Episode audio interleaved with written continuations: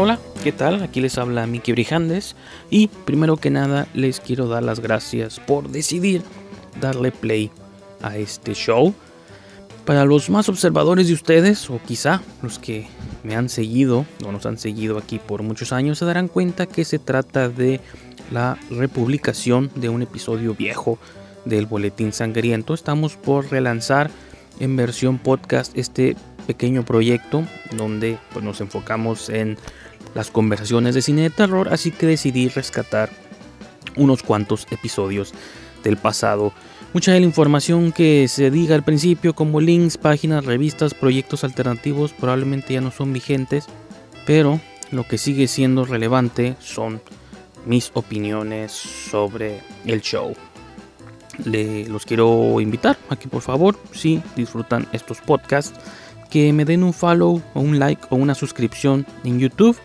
Ahí donde ustedes podrán estar al pendiente de los podcasts o los shows más actualizados.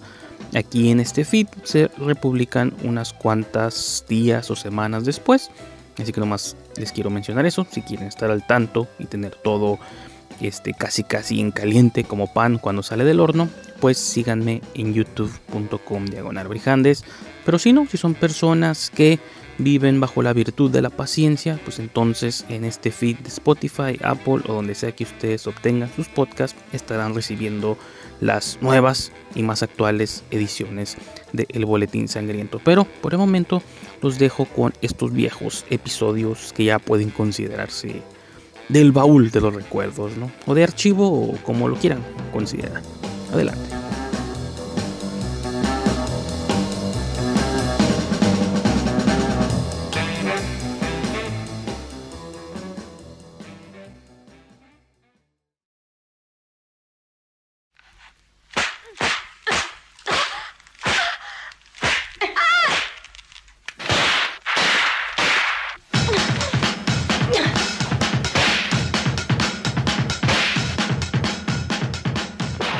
Hola, ¿qué tal? Sean todos ustedes bienvenidos a una edición más de El Boletín Sangriento.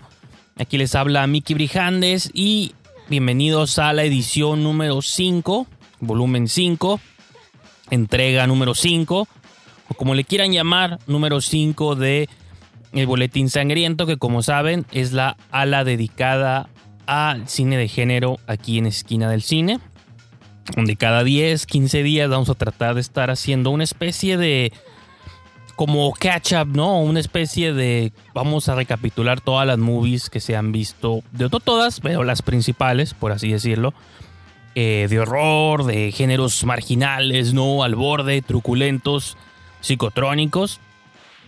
Este, no sé si ya me presenté o no, pero se lo repito, yo soy Mickey Brijandes. Y pues yo me encargo, ahora sí que me encargo de navegar esta nave. Durante la próxima media hora, 40 minutos, vamos a estar platicando un poquito de eh, algunas películas que hayamos visto, que hayan llamado la atención, que hayan resaltado. Algunas este, son cubiertas en la página esquinadelcine.com, que es el sitio web que hospeda este podcast y muchas cosas más. Muchas contribuciones de otros colaboradores, la mayoría escritas o en video, pero sí los invito a que entren a esquinadelcine.com para ver esto y mucho más. También para que se suscriban al feed de podcast ya sea este, a través de Spotify o de Apple Podcast, que antes se llamaba iTunes, pero ya le cambiaron el nombre, o cualquier otra de la aplicación que ustedes utilicen para eh, escuchar sus programas favoritos, pues ahí pueden encontrar el feed de Esquina del Cine también, donde podrán encontrar el boletín sangriento.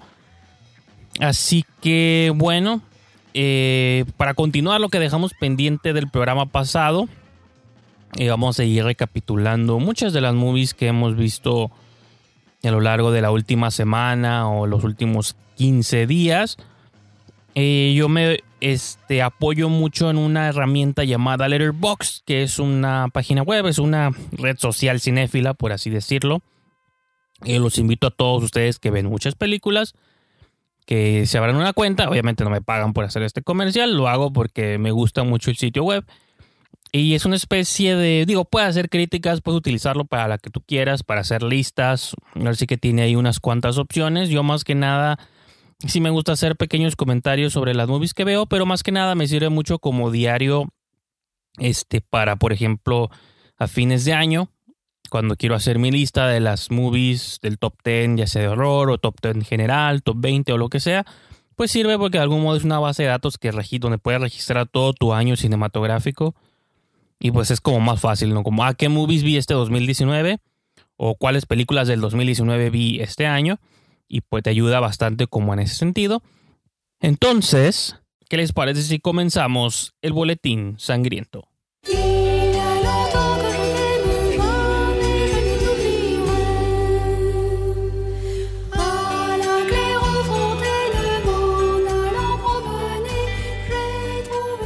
Una de las películas que quiero comentar este, principalmente y que ya fue cubierta un poquito en la esquina del cine, tenemos por ahí una reseña de Jorge Guevara sobre eh, Paradise Hills.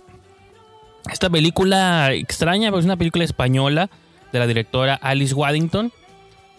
Eh, o, digo, realmente no he hecho una investigación extensiva de esta movie, solo me basé mucho en lo que vi en los créditos iniciales que comienza, ya saben, con estos logotipos de una producción de centro de cultura, no sé qué, española, etc, etc. Incluso la película viene producida por Nacho Vigalondo, que es este gran realizador español. Y la directora Alice Waddington me parece que también es española. O tiene algún parentesco por ahí. Eh, lo curioso de la movie es que la película está protagonizada en su mayoría por este, actores americanas, ¿no? Digo americanas como en el continente, porque por ahí sale Isa González, que es mexicana, pero México está dentro de América, aunque muchos quieran creer que América nomás es el norte, ¿no? Es todo este. Es todo ese enorme continente, ¿no? Que está del lado este de oeste del, del planeta. Entonces, bueno, tenemos a Isa González. Eh, también sale Aquafina. Sale por ahí la actriz Daniel McDonald. Eh, Emma Roberts es la protagonista. Y también sale por ahí Mila Jovovich. Creo que eran las que más ubicaban en el póster, ¿no? A Mila Jovovich, a Emma Roberts y este y a Isa González. Y pues era una, hay un proyecto que se estrenó en Sundance este año. Yo tenía como una ligera emoción por verlo. Una, porque soy mega fan de Mila Jovovich. Yo siempre todo lo que hace trato de verlo. Eh, Creo que esa fascinación u obsesión comenzó claramente con las Resident Evil, pero obviamente ella ya tenía carrera desde antes, desde Days and Confused, si se acuerdan de ella. Había salido en esta movie de Bono, eh, Million Dollar Hotel o algo así. Había hecho de pronto películas muy raras. Ahí también tiene una con Denzel Washington. Esa no sé si la hizo antes o no, pero rostros ocultos o rostros en oscuridad. No sé, tenía como muchos de pronto thrillers creo que saltó bastante a la fama, obviamente, con El Quinto Elemento, que también es una de mis películas favoritas del gran Luc Besson, que odiado por muchos también por sus decisiones raras al hacer películas, pero a mí su Ana del 2019 también me gustó bastante. Y Valerian y todas esas cosas raras que está haciendo. Bueno, pues creo que el quinto elemento puso a Mila Jovovich en el mapa y obviamente unos cuantos años después comenzó a hacer la franquicia de Resident Evil de algún modo se quedó ahí como estancada en su rol de heroína de acción, pateando traseros de zombies. Y pues eh, ya, o sea, de vez en cuando creo que aparece en una película aquí o allá, pero por ahí viene otra con su esposo. Eh, él estaba confundiendo con Len Wiseman, pero no, Len Wiseman es el esposo de Kate Beckinsale, o era el esposo de Kate Beckinsale, con el, con el que ella hacía las movies de Underworld. Ya estoy divagando un poquito, estoy hablando, pero sí, el punto era este, de que me encanta como cuando Mila Jovovich toma decisiones extrañas. Y esta era una más de ellas. Y aparte, pues con este elenco, compartiendo con Isa González, que es una de estas actrices mexicanas que está empezando a aparecer un montón de cosas también, eh, como desde Edgar Wright hasta Robert Rodríguez, ¿no? Están tomando como también el escenario por sorpresa. Emma Roberts, ni se diga también, siempre de pronto, digo, creo que empezó a tener carrera más en la televisión por sus Scream Queens y historia americana y decía historia americana X, American Horror Story, ¿no? Una historia americana de horror. Entonces, digo, esta colección interesante de actrices, Aquafina también, este, estaba padre y aparte no solo era como este elemento específico, también era como lo que prometía en cuestión de visuales, cuando se empezaron a filtrar las primeras imágenes, te pintaba como estos escenarios idílicos, una especie como de concepto victoriano, pero en el futuro, o una especie de futuro, ¿no? Eh, de, se veía un poquito de Black Mirror, como esta idea de una isla llamada Paradise Hills, donde envían a señoritas como con la idea de reformarlas. Creo que ese es un concepto como muy clásico en la literatura o en el cine, ¿no? La escuela de señoritas, ¿no? Y incluso el tipo de vestimenta que les ponen a todas ellas. Eh, estos vestidos como blancos, largos y todo son como muy reminiscentes a ese tipo de películas como de siglos pasados. Pero lo curioso es que está ambientada en una especie de futuro alternativo donde esta isla existe y donde esta isla puedes mandar a tus hijas o a tus adolescentes este, que se tratan como de revelar o tener identidad propia. De algún modo, la maestra de esta escuela, que es, que es este Mila Jovovich, de algún modo se encarga como de vamos a reformar, reformar a estas señoritas, ¿no? Para que puedan reintegrarse a la sociedad como lo que se espera de ellas. Entonces, repito, es como esta combinación de elementos que son como muy antiguos, de algún modo como vistos a través del filtro del futuro y obviamente también de algún modo está comentando no nomás tanto sobre el pasado sino sobre el futuro sino también comenta un poquito sobre el presente y todas este como estas discusiones de género que están surgiendo digo que siempre han estado a veces un a veces más enterradas que otras veces pero que de algún modo están tomando también como la atención de Hollywood no el hecho de la de que la película se llame Paradise Hills.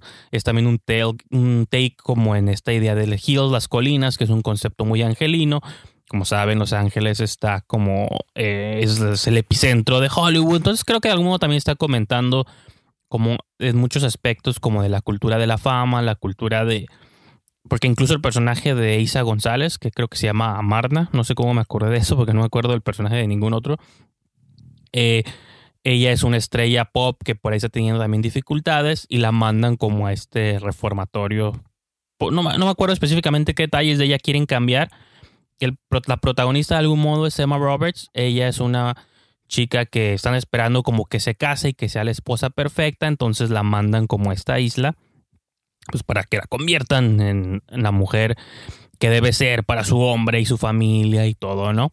Eh, lo curioso de esta película es que en la superficie o en apariencia no parece ser de género, aunque repito, tiene como eh, bastante parentesco con programas como un Black Mirror o cosas así como un poco más distópicas y que sabes que de algún modo, conforme se desarrolla la trama, está escondiendo un poquito más. Creo que muchos de los elementos como para rescatar o evaluar o enamorarse de esta película es el diseño de producción, a pesar de que asumo yo es una producción bastante modesta. Digo, usualmente las películas, que mientras no, algo no sea producido en Estados Unidos, lo más probable es que sea modesto o sea de recursos este, considerables. Entonces lo, lo suave es que el diseño de producción pues está padre, parece a veces más un video o un comercial de perfume eh, como estas tom panorámicos o como estos jardines idílicos, este, las chicas como van caminando entre los pasillos, laberintos como de arbustos, todo esto, si ustedes buscan imágenes de Paradise Hills, seguramente ahí van a ver fotos. En su cuenta de Twitter, la directora compartió como unos side by sides, como lado, eh, lado a lado, imágenes, fotogramas de su película y como pinturas clásicas o fotogramas de películas que le inspiraron bastante. Entonces tú puedes ver ahí como las referencias cinemáticas este, del pasado, ¿no? Que están como ahí impresas en la película. Entonces creo que por ese lado la movie resulta, bueno, al menos a mí me resultó bastante llamativa porque a veces me gustan como esas películas de Tarsem Singh, ¿no? De Baz Luhrmann, que son vilmente videos musicales o comerciales de perfumes hechos película son, porque son cosas que, pues, si a veces siempre lo mencionan en programas, ¿no? De que no podemos verlas en la vida diaria. Está suave que estas este, estéticas sean llevadas al cine de algún modo u otro. Y creo que aquí el diseño de producción está como bien, este, está en su punto. Y por otro lado, cuando la película, no sé, que dure una hora y media, una hora cuarenta, eh, por gran parte de su duración sabes que en el fondo está sucediendo algo, no puedes como determinar 100% qué, hay un momento, un instante en el que la película sí vira casi un 80% al género. Hay por ahí unas revelaciones a media movie donde entiendes por qué están enviando a las, a las chicas a este reformatorio, más allá de los elementos que les mencionaba al principio, no, hay creo que una situación este, un poco más oscura, un poco más este, macabrona de por qué las están mandando ahí. Cuando esto se revela, pues la movie creo que adquiere como otra dimensión más fantástica, más de ciencia ficción. Y también se adjunta como a un género que a mí me gusta mucho, ya lo he mencionado aquí cuando hablé de movies como la de Cam, incluso este año que vimos la de Us, de Jordan Peele. Hay un montón de movies, es como un subgénero dentro del subgénero, ¿no? Yo siempre pienso como en microgéneros, de que dentro de los géneros cinematográficos está el horror, pero dentro del horror hay como todavía una gama ahí de subgéneros, que a su vez luego estos subgéneros tienen sub subgéneros, ¿no? O microgéneros. Creo que esta movie se empieza a juntar también mucho a un subgénero que, pues bueno, no voy a especificar, pero ya con estas dos movies que a títulos pueden darles por ahí pistas, ¿no? Entonces, los invito, los exhorto a que busquen por ahí Paradise Hills.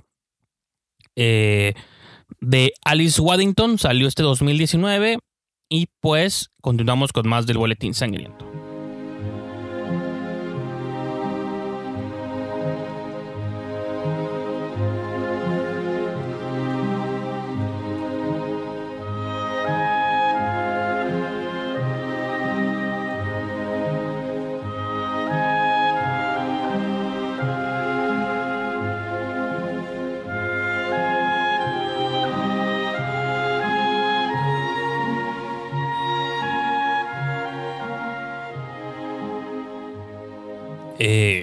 Vez que veo una movie nueva que me encanta, digo, esta ya va definitivo a mi top 10. Y seguramente he dicho eso como de 20 películas distintas y digo, no ocupan ser expertos en matemáticas para saber que un top 10 nomás tiene 10 lugares. Y no sé cómo voy a hacerle para encajar 20 o 30 películas.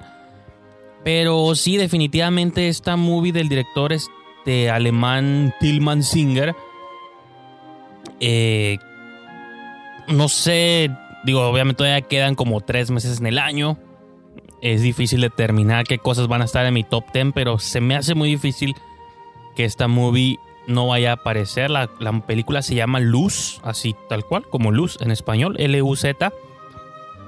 Es curioso porque es una película eh, alemana, pero tienen bastantes diálogos en español. De hecho, una de las protagonistas presiento yo que es alemana o de alguna otra ascendencia europea, pero habla ella en español porque se, escucha como un acento como español, obviamente no de México, sino es un europeo, es más español, pero todavía tiene como el acento este como más alemán, entonces está curioso porque te lo siento que que a veces pasa cuando vemos aquí en México películas de actores americanos queriendo hablar español, de que les notamos que tiene un acento como muy pesado americano, como más gringo, más pocho pero, pues te quiere. Para el público que no sabe, dice, ah, pues suena a español, seguramente es mexicano, pero uno que es mexicano sí puede detectar como estos matices.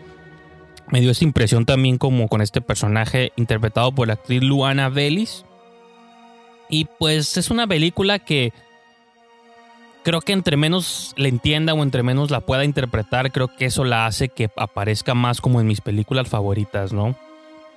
Eh, creo que la movie está rodada en 16 milímetros. Se nota porque tiene un grano súper intenso. Estuve checando algunas entrevistas con el director Tillman Singer. Él acaba o viene como recién este, graduado de una escuela de arte. Ya había hecho un par de cortometrajes este, durante sus estudios. Y menciona que sus dos cortos están filmados en 16 milímetros. su, tiene una cuenta de Vimeo donde pueden ver su primer este, corto eh, algo extraño sucedió en la residencia del señor Yamamoto o algo así, tiene un nombre muy extraño. Me recuerda como los títulos de estos cortos de Yorgos Lántimos. Eh, siento que por ahí va como el rollo, su inspiración. Entonces, digo, tiene dos cortos previos. Uno de ellos no lo encontré en línea, el otro sí está en una cuenta de Vimeo, creo que es la de él incluso. Y ahora debuta eh, con su primer largometraje, su prima. Y como que ahí rascándole apenas la superficie, porque la movie apenas creo que pasa la, hora de duración, dura 70 minutos, una hora con 10. Entonces casi casi como que la libra para hacer largometraje. Se proyectó en el Fantastic Fest, pero del año pasado, del 2018. ¿Y de qué va esta película? Bueno, tratar de explicarla ahora sí que va a ser un, un dilema en sí mismo. Pero vamos a hacer lo posible. Y mucho de esto, de la descripción que les voy a dar de la movie, tiene que ver porque leí la sinopsis después de verla Y creo que si no lo hubiera leído, no hubiera sabido que la movie iba por ahí, ¿no? Creo que se suscribe más a estas movies eh, de tendencia reciente. Bueno, reciente siempre han existido, pero digo, desde el topo, ¿no? De Jodorowsky, cosas bizarras siempre han existido. Pero me refiero de reciente de que usualmente son las que hacen como más ruido en los festivales, como Mandy, de Panos Cosmatos, este, o su película previa, ¿no? De Más allá del arco iris negro. Creo que Luz es una película que pretende de algún modo meterte a un espacio muy específico eh, de sensaciones o sensorial o que sientas algo. Yo la comparé también mucho con el cine de Peter Strickland, este director inglés que este año estrenó apenas la de In Fabric, que no la comenté en el programa, fíjate, también. Ahora sí que si ustedes escuchan el programa, los invito a que hagan nota y me reposteen la nota de, los, de las películas que menciono, que prometo que les voy a platicar Sí me acuerdo que en la edición pasada les dije, hey, les voy a hablar de Nightingale de Jennifer Kent y no lo he hecho hasta la fecha, entonces dispensen ustedes, pero hay tanto cine que, que ver y que comentar que es difícil, poco espacio, poco tiempo. Bueno, el punto es que este director, este Peter Strickland, hizo hace unos par de años una movie con Toby Jones llamada Berberian Sound Studio, que era la película de un, un artista como de Follies o un sonidista de una película italiana que pues está encerrado como en su estudio de proyección, donde, bueno, como funcionaban estos, y seguramente funcionan así todavía, estos artistas de sonido que están encerrados en su cabina, están viendo la película enfrente y empiezan a recrear los sonidos conforme los están viendo en pantalla, pues para que de algún modo sirvan como los folies o los sonidos aumentados de la película, ¿no? A un caballo cabalgando, ah, pues hacen el sonido como de caballo, ¿no? Ah, mira, es unos golpes, pues hacen, golpean ahí como un apio, cosas así para que haya los sonidos en pantalla.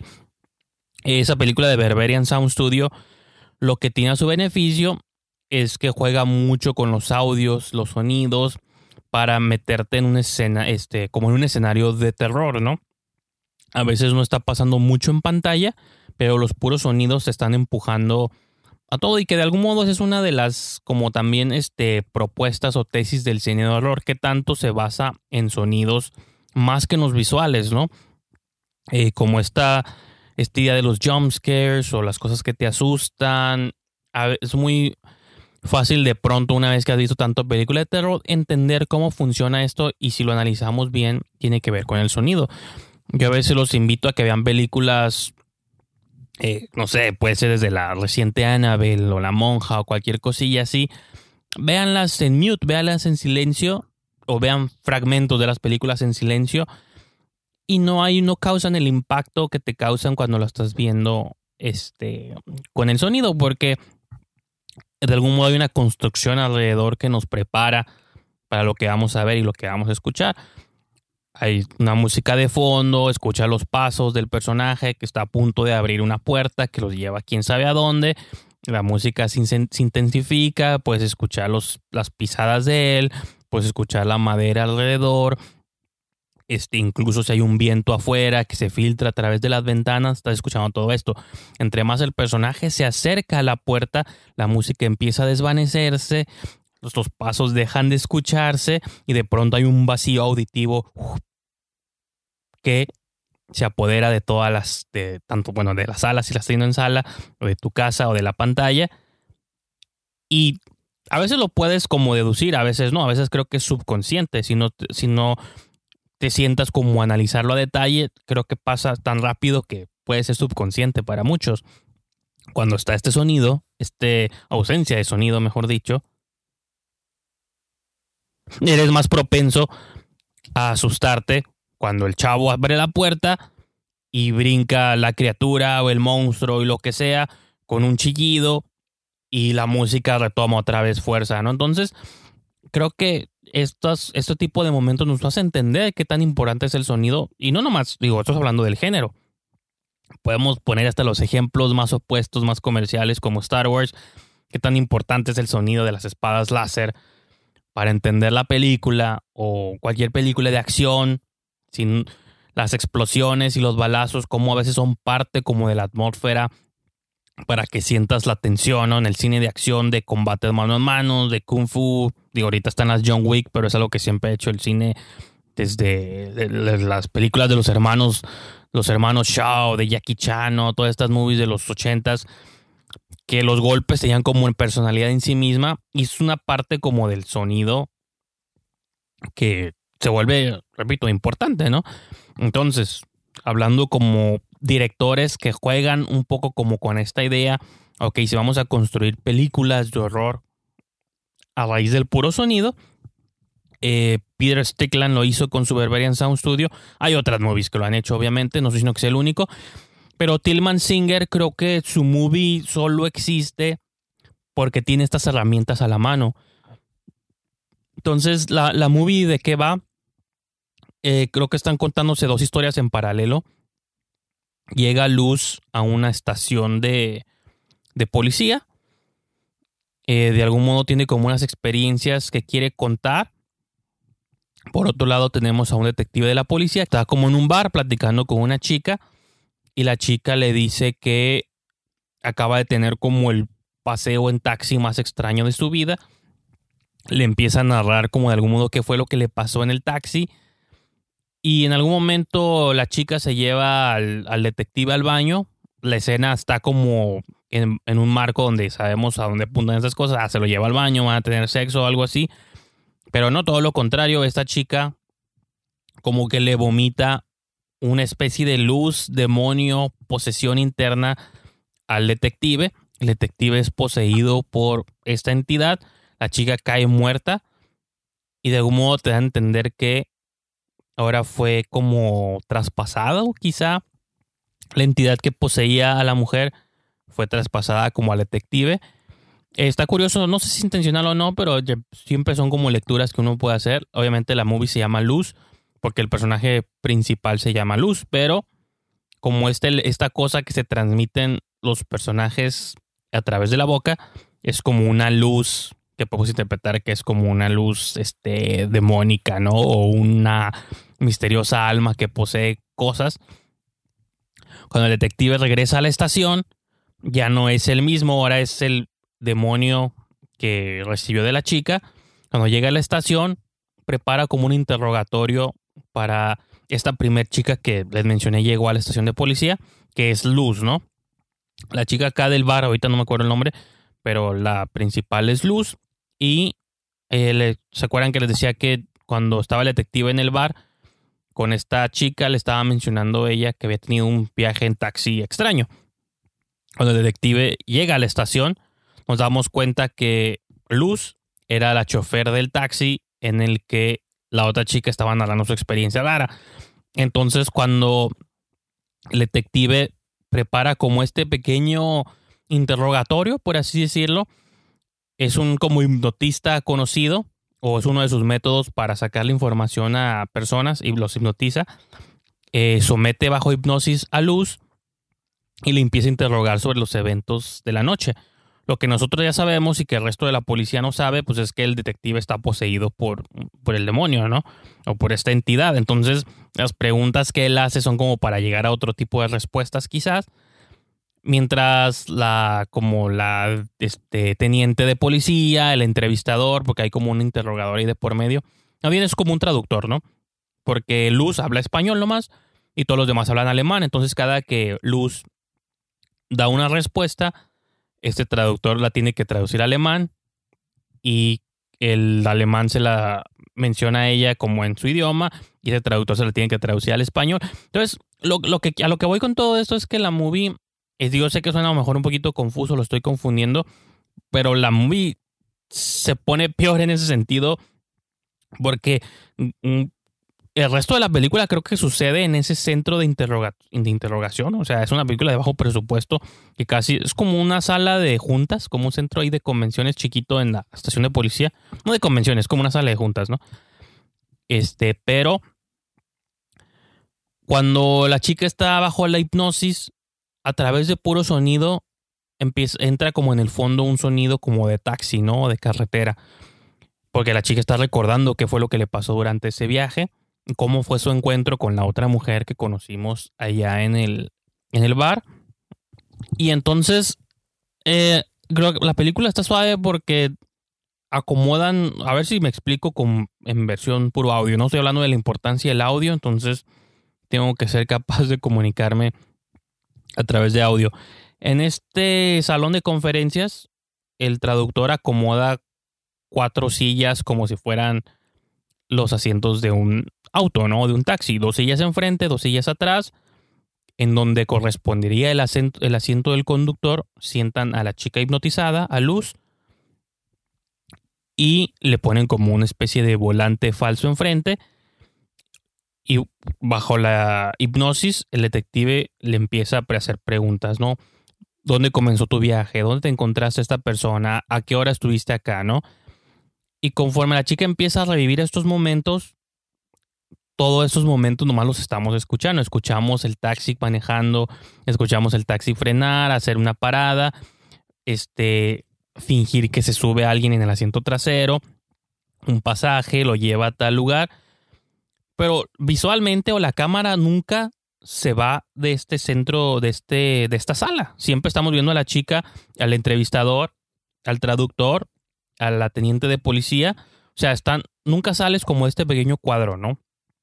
Este, bueno, la primera movie que me viene a la mente es como especie Dogville, ¿no? ¿Se acuerdan que todo estaba como este trazado como con gis en el piso y tú te imaginabas que eran otras cosas, pero realmente tus ojos nunca veían nada real, era simplemente todo recreado.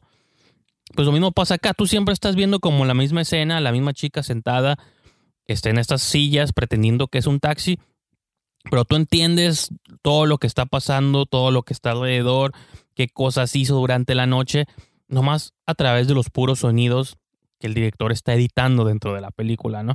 Y todo eso, este escenario es para, está creado como para confundirte, causarte como intriga, misterio, no sabes qué está pasando. Hay mucha confusión. Esta idea de que tenga que haber un traductor de por medio también hace las cosas como más complicadas. Y creo que lo que yo rescato mucho sobre esta movie es el montaje. Digo, no solo este trabajo impresionante de sonido, porque la película te hace que viajes con puro sonido, y hay un punto donde, obviamente, como toda película de terror, las cosas enloquecen.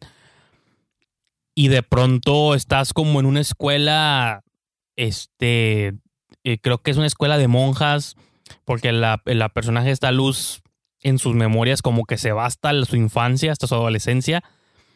Pero tú nunca sales de este centro de convenciones, ¿no? O de esta sala, sala de juntas.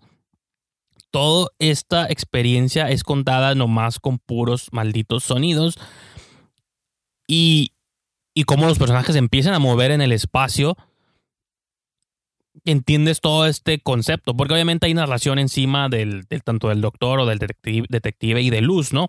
Como recuerdo que me pasó esto y no sé qué, y estaba aquí, y se acercó la señorita y no sé qué. Y todo esto nomás lo estás escuchando y en pantalla estás viendo una recreación con las props o la utilería que hay a la mano en esta sala o en este salón y nada más.